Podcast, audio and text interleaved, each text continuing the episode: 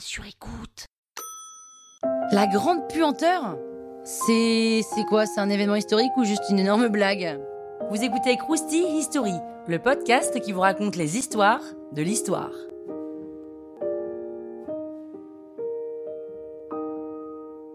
Londres, depuis le début du 19e siècle, c'est une des villes les plus peuplées et les plus puissantes du monde. Il y a eu une grosse augmentation de la population pendant la révolution industrielle, mais côté hygiène, ça n'a pas forcément suivi. Comme toutes les grandes villes de l'époque, c'est très cracra. La chasse d'eau vient juste d'être inventée, alors c'est cool, hein, ça améliore l'odeur des intérieurs, mais pas tellement la gestion des déchets qui terminent dans des fosses à purin.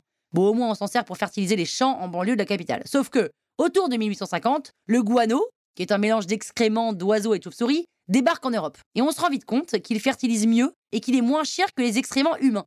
Donc les fosses de, de sel humaines ne sont plus vidées et commencent même à déborder. Donc c'est la merde, littéralement. Les Londoniens savent pas trop quoi faire, donc ils jettent juste tout ça dans la Tamise, où ils se mélangent aux cadavres d'animaux sauvages et aux produits polluants des usines de la ville. Bref, c'est vraiment dégueulasse, quoi.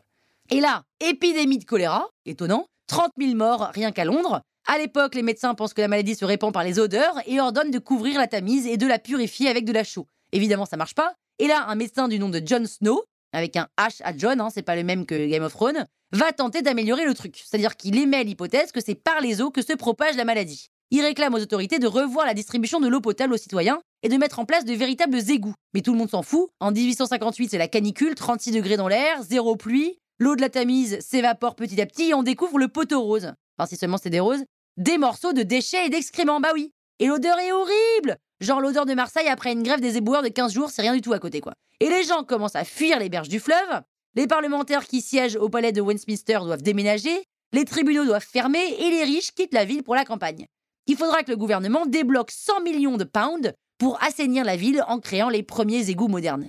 C'est Joseph Balzagat qui va gérer le projet qui durera 15 ans. Un immense système de pompage va capter les eaux usées et les emmener loin de la ville. La Tamise va s'assainir et les distributions d'eau potable vont pouvoir reprendre. En 1875, toute la ville est connectée au réseau de tuyauterie, à l'exception d'un quartier qui va subir une épidémie de choléra. Les scientifiques n'en doutent plus, les eaux souillées sont bien la cause de la propagation de la maladie.